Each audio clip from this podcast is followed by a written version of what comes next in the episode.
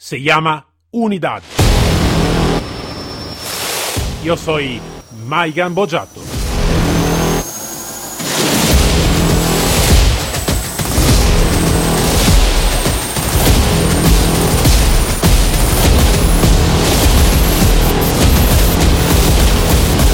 Unidad K9.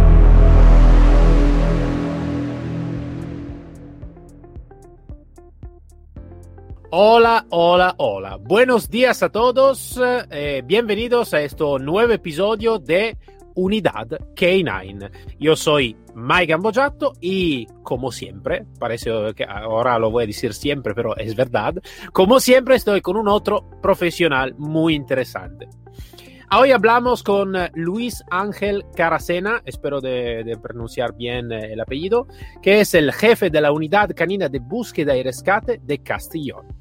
Antes de todo, buenos días Luis. Muy buenos días, Maikun. Un placer estar contigo y muy agradecido. Un placer nosotros que, que puede, puede contar la tu historia. Antes de todo, ¿tu apellido pronunciado correcto? Sí, sí, correcto. Vale, perfecto. Yo siempre voy a decir que no, no voy a hablar el, el- el castellano, lo voy un poquito a molestar. Pero vale, intentamos lo mismo, ¿vale? Ah, Luis, eh, yo te he hecho una introducción, así que habíamos comprendido que eres jefe de búsqueda y rescate, entonces hablamos de K9, hablamos de búsqueda, creo, de persona y todo, pero cuenta un poquito más sobre la tu historia, cuenta un poquito más sobre tu historia profesional. Muy bien. Bueno, primero de todo, eh, has utilizado un adjetivo que me, me gusta que lo utilices, que es profesional. ¿vale? Profesional en el sentido amplio de la palabra. A veces es que se confunde el concepto profesional con el concepto remunerado. ¿vale? En mi caso, yo soy un profesional no remunerado, es decir, yo hago un trabajo de manera voluntaria. A veces se, confunda, se confunde el, profesional con, el, con su contra, digamos, con la otra cara de la moneda que sería el voluntario, pero es error. Eh, lo contrario a profesional es un aficionado, sería lo contrario a profesional, sería alguien que no hace bien su trabajo, ¿vale? Y eso no es un voluntario. Hay muchos médicos que, que yo conozco personalmente que de manera voluntaria se van a hacer operaciones, hacer trabajo médico a países de, de África y van como voluntarios. Entonces a veces este concepto es importante dejarlo claro. Yo trabajo como un profesional, no necesito, gracias a Dios, un salario por, por el trabajo que realizo con, con la unidad canina de búsqueda y rescate. Y eso me da cierta libertad y me coloca en una posición, yo creo que privilegiada, comparada con quien tiene que justificar un salario delante de un jefe. ¿vale? Eh, luego, si quieres, eh, ahondamos en situaciones en las que esa, esa posición de profesional no asalariado pues, me ha podido ayudar a, hacer un enfoque diferente. ¿no? Claro, claro, claro. En Sí, alguna, sí. en alguna misión. En cuanto al tema de perros que me preguntas, pues es que yo vengo de una familia. Yo, yo nací en el norte de España, nací en Burgos, aunque ahora vivo en Castellón, vivo en Sí. Me fui del frío al calor, aquí se vive muy bien, Sí. en, el mar, bueno, tú eh, sé que vives también en, el- en la costa y bueno, eso es calidad de vida Sí, y, sí, sí. y tenemos solo una vida, así que hay que disfrutarla. Yo aquí la estoy disfrutando. Siempre, siempre disfrutamos. Correcto, correcto. Y, y lo que te quería decir, eh, yo en el norte, bueno, pues eh, mi familia tenía o tiene la afición de cinegética, ¿vale? De la caza. Y Vale. yo vengo de una familia de cazadores. En mi casa siempre ha habido perros de caza, siempre ha habido perros de caza. Mi abuelo tenía ganado, también tenía perros para ganado, perros para cuidar la finca. Bueno, eh, el mundo del perro ha sido, digamos, pues eh, cuando, cuando preguntaban, ¿no? ¿y dónde se ha ido el niño? Cuando yo tenía eh, corta edad, ¿no? pues igual el niño estaba en la caseta del perro metida. Donde a veces he encontrado yo ahora a mis propios hijos, ostras, que dónde está y, y está ahí metido en la caseta del perro. Bueno, pues así. Parece que estáis contando la historia de mi hija. La misma cosa. Ah. Sí. Pues que, y, y bueno, y, y enseñar a cachorros a, a traer perros, o sea, perros de caza que, que se utilizan para el cobro de las presas, de las codornices y demás. Joder, yo con 8, con 9 años, enseñarles a que me traigan trapo mientras mi padre estaba trabajando en la fábrica, en la empresa, pues eh, un poco esa, esa es mi conexión con el mundo del perro, desde muy pequeño. Luego estuve una temporada grande que, que también fue muy satisfactoria, eh, corriendo carreras de perros de trineo. Estuve como Vale. una temporadita. Vale, sí, sí, sí. no corrí carreras sumamente importantes o conocidas, ¿vale? Como, como era la Pirena de entonces, ahora ha desaparecido, hay otra que él ya está sustituyendo, pero bueno, sí que me gustaba ese mundo dentro de las posibilidades de una persona que tampoco ni tenía mucho espacio ni tenía muchos recursos económicos como para mantener una, un tiro de perros. Claro, claro Pero bueno, me, metí mucho en ese mundillo. Mis perros envejecieron, yo soy de los que los perros son parte de mi familia y mueren conmigo. Y claro, si te juntas con X perros, pues se te van envejeciendo y hasta que no mueren no te queda espacio para nuevos perros. En definitiva, estuve una temporada apartado del musing y, cuando ya me decidí mm, volver a tener perros, eh, me surgió la, el fuego del voluntariado. ¿vale? Yo quería, yo tengo, creo bastante desarrollado el tema de la, de la pues del voluntariado social, de la ayuda social, pero tampoco sabía muy bien qué podía aportar a la sociedad. Tampoco es que sepa hacer muchas cosas. Pero de perro se me daba bien. Entonces pensé en meterme en la unidad canina de búsqueda y rescate de Castellón. Bueno, eh, de esto hace nueve años. Eh, cuando me metí en internet a buscar unidad canina de búsqueda y rescate de Castellón, no había ninguna referencia. No, estaba. no existía.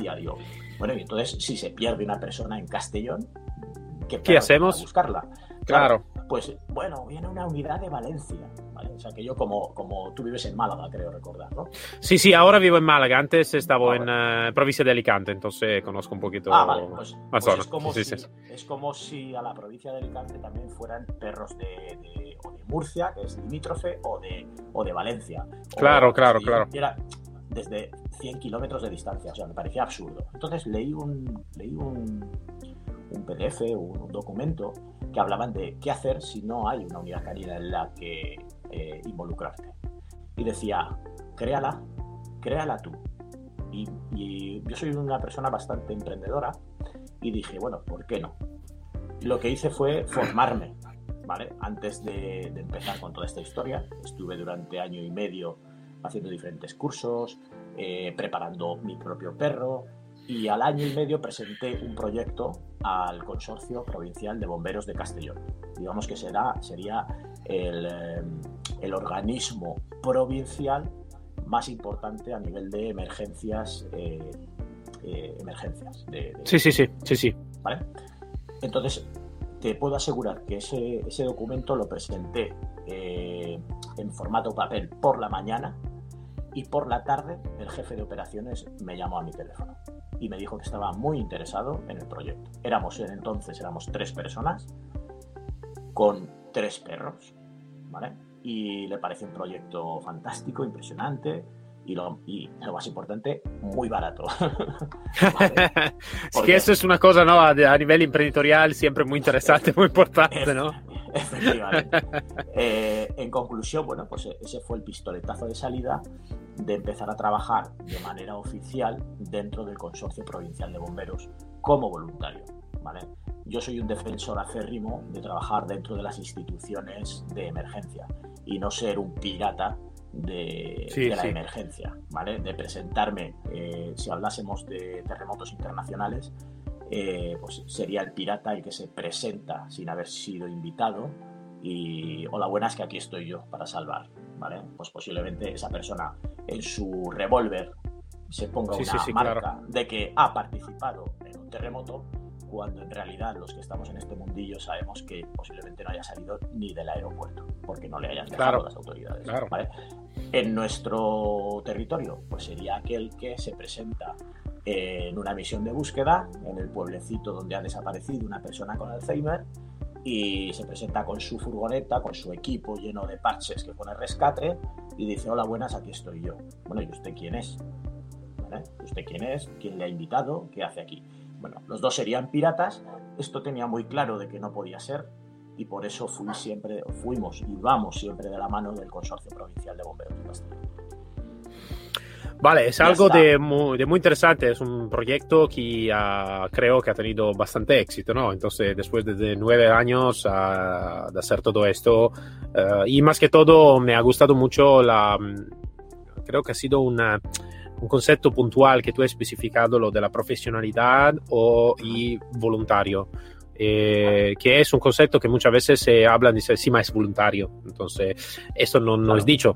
Puede ser un voluntario muy profesional, como puede ser una, un contratado, un policía, un, lo que sea, para nada profesional. Yo he encontrado muchos no profesionales que, que tenían su salario y hacían esto todos los días, ¿no? Para, para ganar dinero, como encontré personas que lo hacían con mucho cuidado de la misma parte.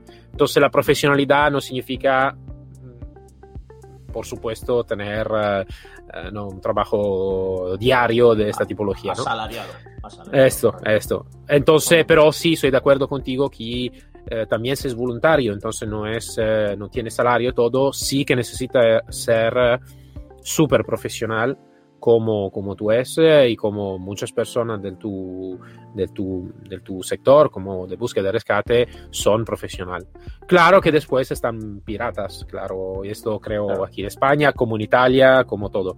Luego Eh, tenemos una tenemos un, un problema añadido a todo esto. Ya no voy a, no voy a entrar en el tema de, de la honestidad de cada uno, de la ética, etcétera. Eh, el problema es una desregulación absoluta del claro, claro, claro, Vale. lo sé, lo Al sé. político, al político, vamos a ponerle como en el, en el pico de la, de la pirámide, al político le importa poco, de verdad, le importa poco la calidad del servicio que se presta. ¿Por qué? Porque al político lo que le importa muchas veces, no digo a todos, ¿vale? Yo siempre dejo un margen exce- y, y existen excepciones. Pero al político lo que le importa es que en la misión de búsqueda se haya activado cuantos más recursos, mejor, independientemente de la calidad de los recursos que se prestan. Lo que ocurre es que cuando tú fletas o, solicitas que salga el helicóptero, pues es que el helicóptero, primero, ha pasado su prueba de la ITV como los vehículos, la ha pasado. El piloto tiene una titulación oficial que ha demostrado y que cada X, eh, no sé si son meses o años, tiene que renovar ese carnet Claro, de piloto. claro. ¿vale? Está regulado. Eh, el piloto del dron, tres cuartos de lo mismo. Vuela con un dron que está homologado para. Claro, Tiene, claro. tiene una titulación homologada que le acredita eh, como, entre comillas, profesional, es decir, sabe hacer su trabajo con un carnet. Todo el mundo. Sin embargo, el de los perros no. Tú llevas a tu perro, le pones un arnés que ponga rescate, que vale 20 euros, te compras Y una vamos, pegatina claro. que vale y ya está. Entonces es muy triste y por desgracia yo creo que mm, el 90%, me incluyo, de los que estamos en este mundo del perro de búsqueda de personas, hemos visto trabajos nefastos. Hemos visto trabajos Sí. en los que, Dios mío, si fuera mi hija o mi hijo, el que está ahí perdido. Eh sí. Ma yo, sabes, lo que creo, Luis, es que em, hablando también con la seguridad privada, porque eh, yo voy a hacer entrevista, me gusta hacer entrevista a órgano oficial como policía, ejército, lo que sea. Me faltan los bomberos, espero de encontrarlo, pero em, y me gusta también de mirar los servicios que van a hacer en privado, ¿no? Como la búsqueda de rescate o la seguridad privada también. Yo creo que lo que falta es mucho la cultura de los K9, ¿no? Eh, ya solo la palabra, ¿no? K9 a veces eh, parece, si tú preguntas a la gente, eh, puede ser que va a identificarlo con un arnés, ¿no? Dice el arnés, el K9. No, no es el arnés, el K9. Eh, entonces yo creo que la falta es, creo, da una parte una falta de cultura de los demás, ¿no? de aprender lo que es la potencialidad del perro de, de, de, trabajo en general. Y la otra es la mentalidad de los emprendedores. Yo como emprendedores, yo pongo también los políticos, porque todos en realidad son emprendedores en algún sitio, en alguna parte. Y la mentalidad donde eh, sí que se puede al mismo tiempo cuidar del negocio, claro, un emprendedor necesita que mirar el negocio, pero siempre con eh, un ojo por la eh, innovación para, para, hacer algo de diferente, de mucho más profesional y que al final te va, te va, te va a pagar. Seguro que te va a pagar si tú hacer algo de profesional. Y yo creo que nosotros, y esto es mi sentido, ¿eh? nosotros como mm, profesional, como emprendedores también en algún sentido, y como personas que tenemos una visión un poquito más adelant adelantada, creo que tenemos la responsabilidad de crear esta cultura, sea cual sea, y con toda la lucha que necesitamos que hacer. Y, y te digo, personalmente eso es lo que, que, este es un, este podcast, ejemplo, es un valor que estoy intentando de poner para crear también esta cultura, no solo para mm, nosotros, como se dice, no, de, de lo, lo, las personas que van a hacer el mismo trabajo, para personas que pueden escucharnos, que no saben nada de K9, y, ¿por qué no?, también por dirigentes de empresa, de seguridad, para eh, personal de, de, responsabilidad en, el, en, la Fuerza Armada y todo.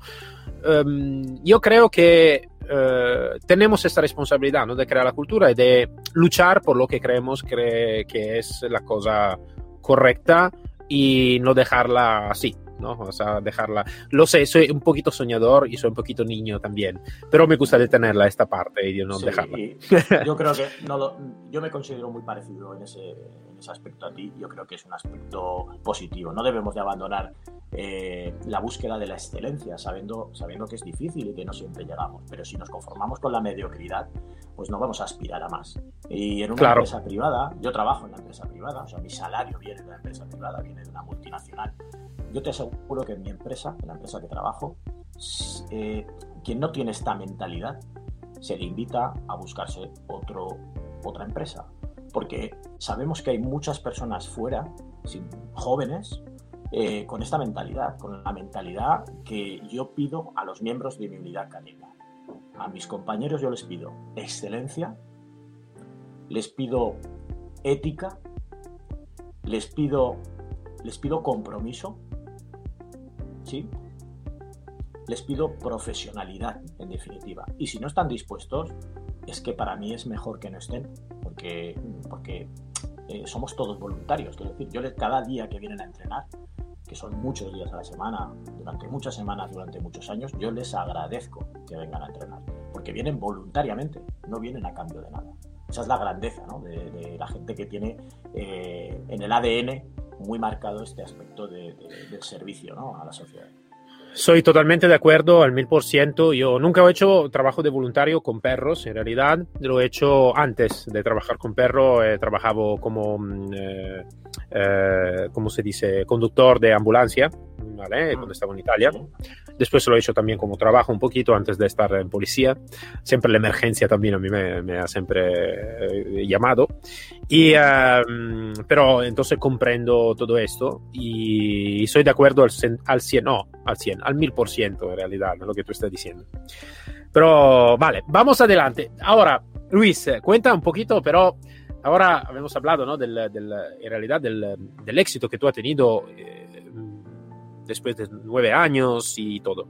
Yo soy seguro que pero mm, en una en un tema como es de la búsqueda de rescate, que como tú has dicho no es muy bien regulado y es complicado y todo, seguro que tú has tenido alguna, como dice algunas personas, calamidades ¿no? en lo que, que te ha ocurrido.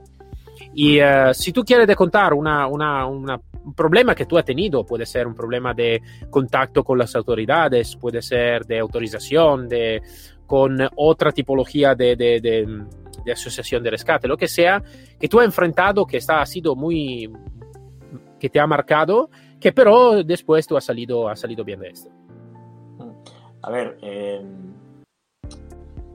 los fracasos también, yo, creo que es un poco filosofía de vida. Eh, yo soy de los que, yo vengo del mundo del deporte también, he hecho dos deportes de alta competición. Y, un deportista, el fracaso no lo ve como fracaso, el error no lo ve como error, lo ve como oportunidad, lo ve como una oportunidad de mejora. ¿sí? Eh, yo intento fallar con los perros prácticamente en cada entrenamiento. Hablo de perros ya hechos, evidentemente con un cachorro no se me ocurriría, pero un perro con la actitud que a mí me gusta construir al perro.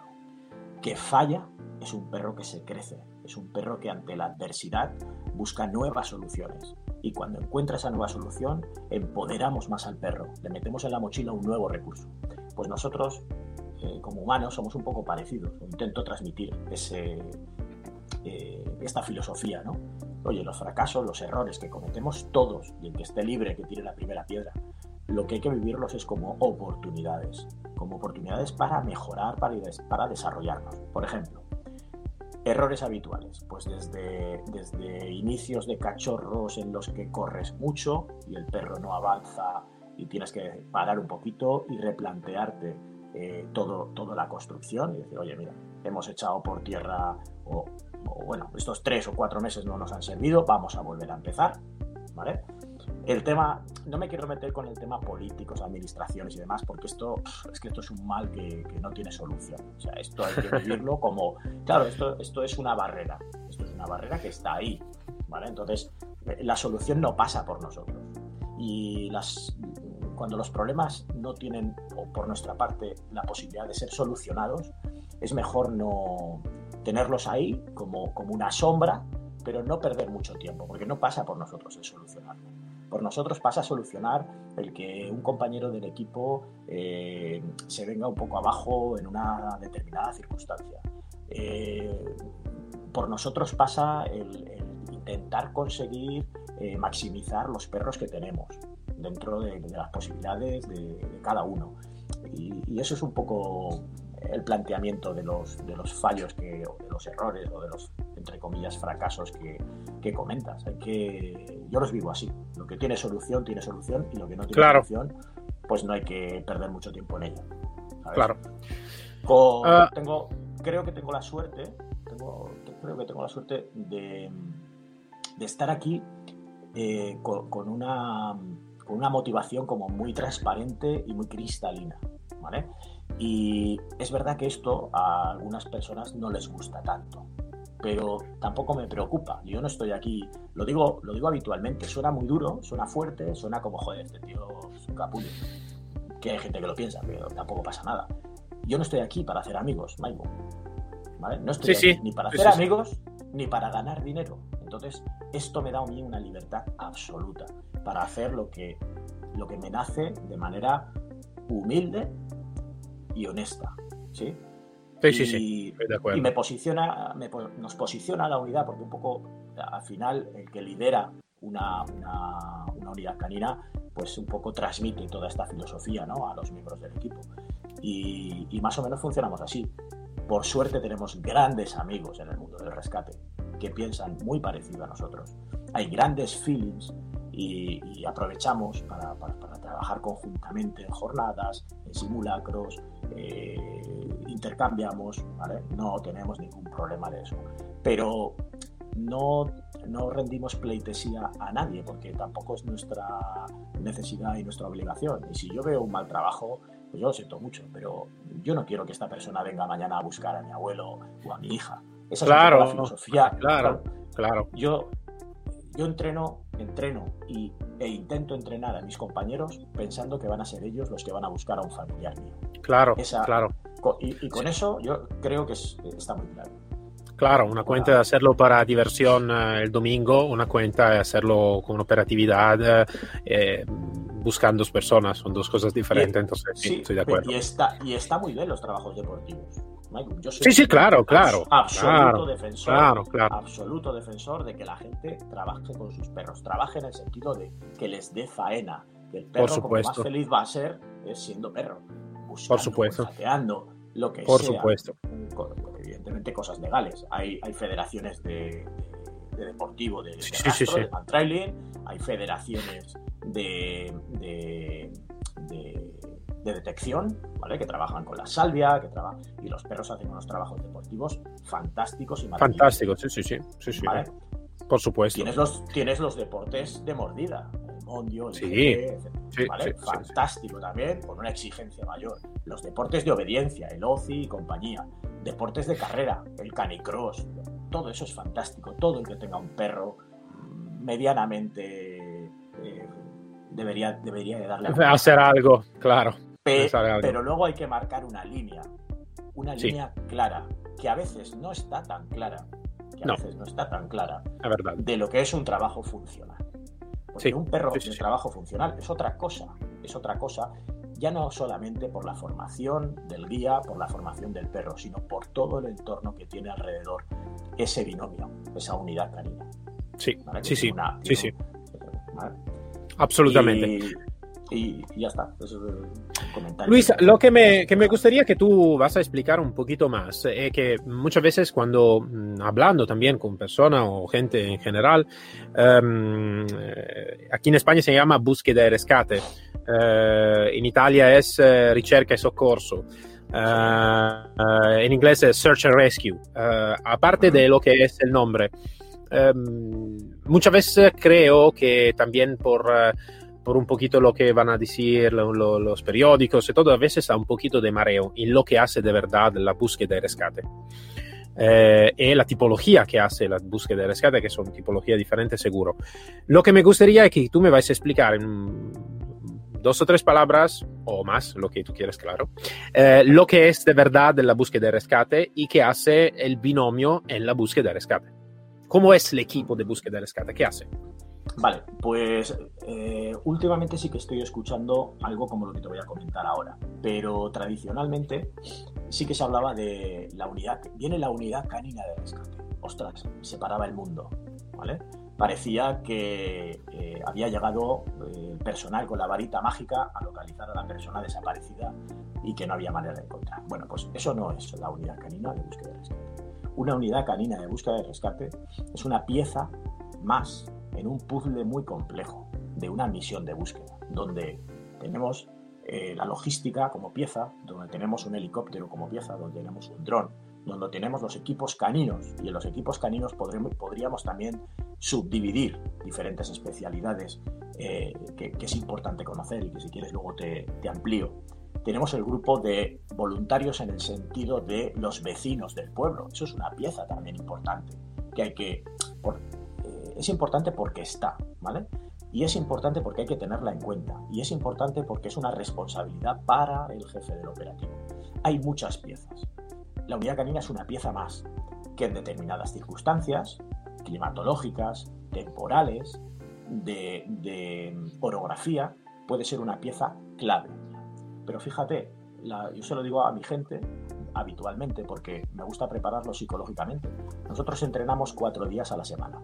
¿Bien?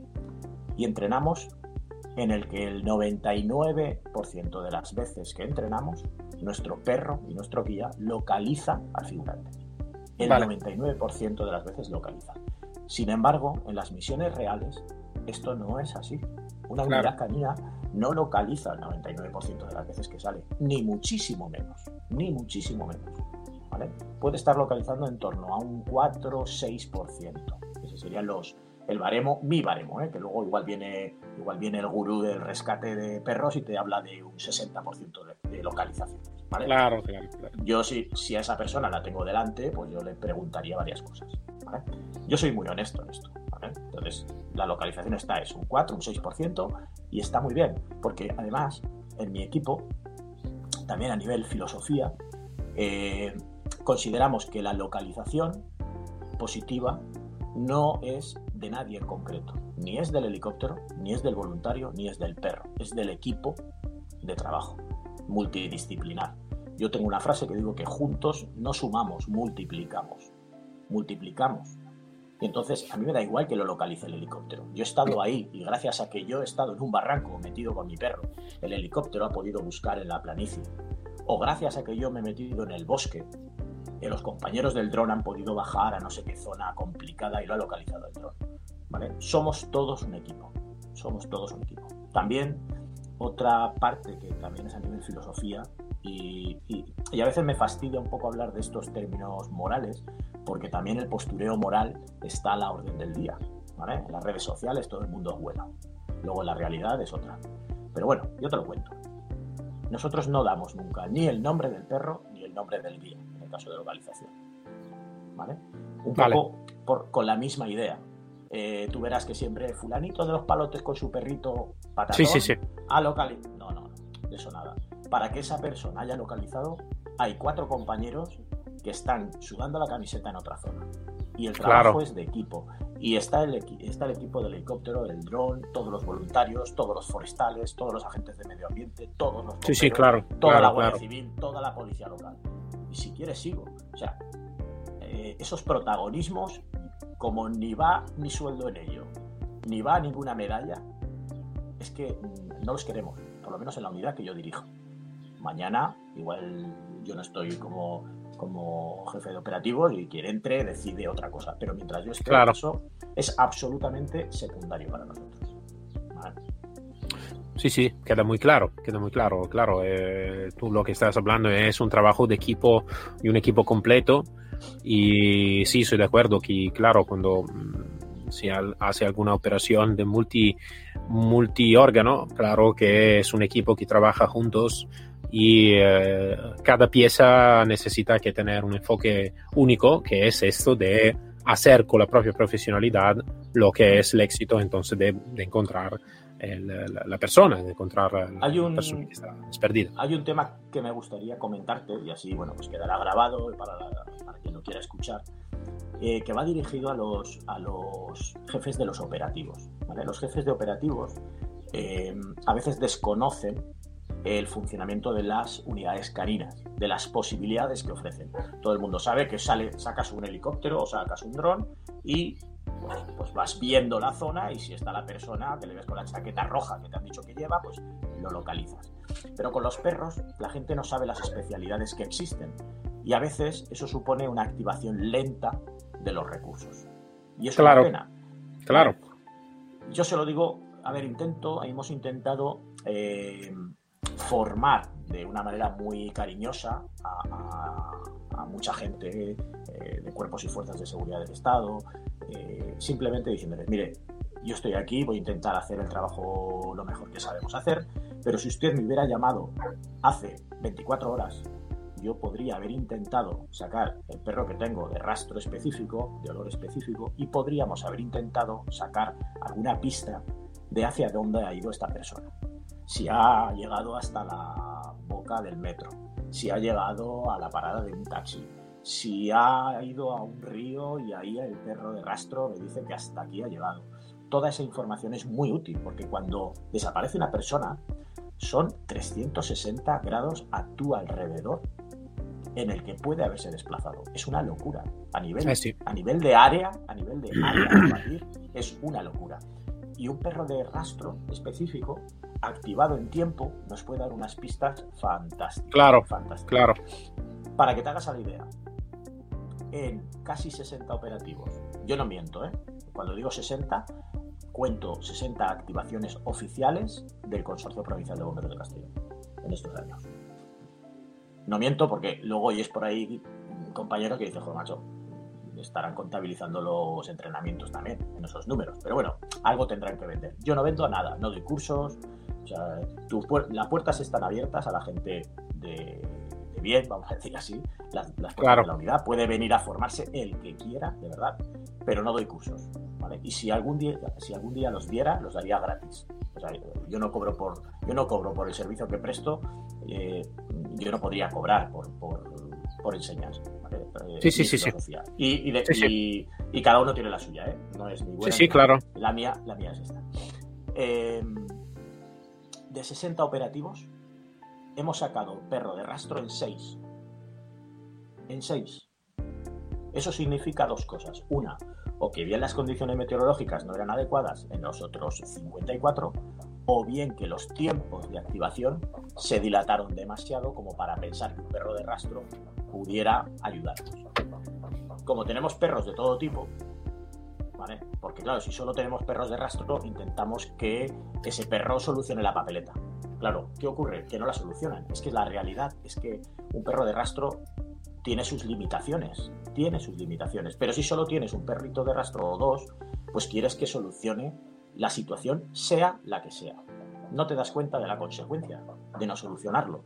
Y la consecuencia de no solucionarlo es que repercute en la imagen que el perro de rastro tiene para las autoridades. Estos perros no sirven, estos perros no encuentran nunca. Y es un error, es que has metido un perro de rastro cuando sabes que la probabilidad de que pillase el rastro era muy baja.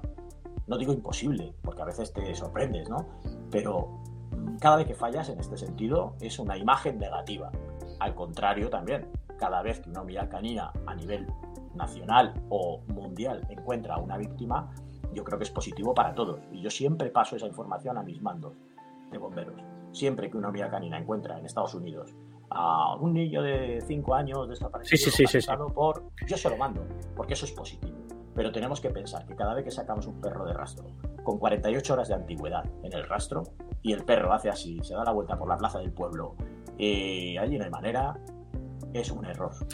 Yo creo que siempre, siempre para volver a lo que estábamos diciendo antes, siempre un poquito el conocimiento de lo que es y, y más que todo... Eh,